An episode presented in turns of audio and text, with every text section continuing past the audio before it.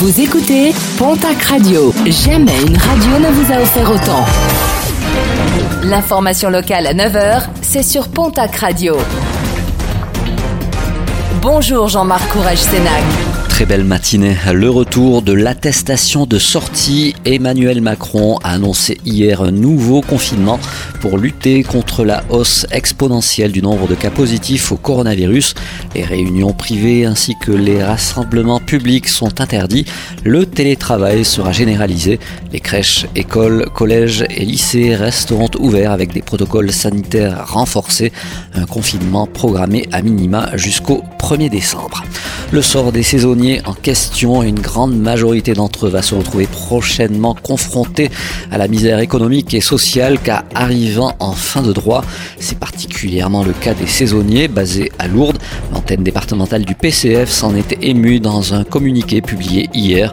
Le parti politique déplore qu'aucun dispositif d'accompagnement n'ait encore été mis en place et réclame une année blanche. Le chauffeur et le passager d'un camion militaire sérieusement blessés hier suite à un accident survenu sur l'A64 à hauteur de la sortie de Cap-Verne. Des militaires du 5e RHC de Pau, leur pronostic vital n'est toutefois pas engagé. Selon les premiers éléments de l'enquête, le camion citerne aurait effectué plusieurs embardées avant de s'immobiliser sur le bas-côté. Un nouveau cas de coronavirus a été détecté parmi le personnel de la maison d'arrêt de Pau. Confirmation faite hier par le directeur adjoint de l'établissement. Un nouveau cas qui porte donc à 8 le nombre de surveillants désormais positifs au Covid-19. Les détenus ont été équipés de masques, ils seront également prochainement testés.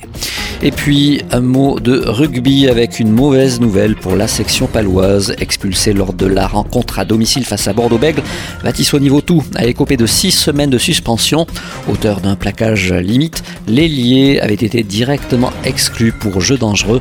Le joueur a été entendu par la commission de discipline de la Ligue qui a décidé d'être clémente. Le joueur aurait pu écoper de 11 semaines de suspension.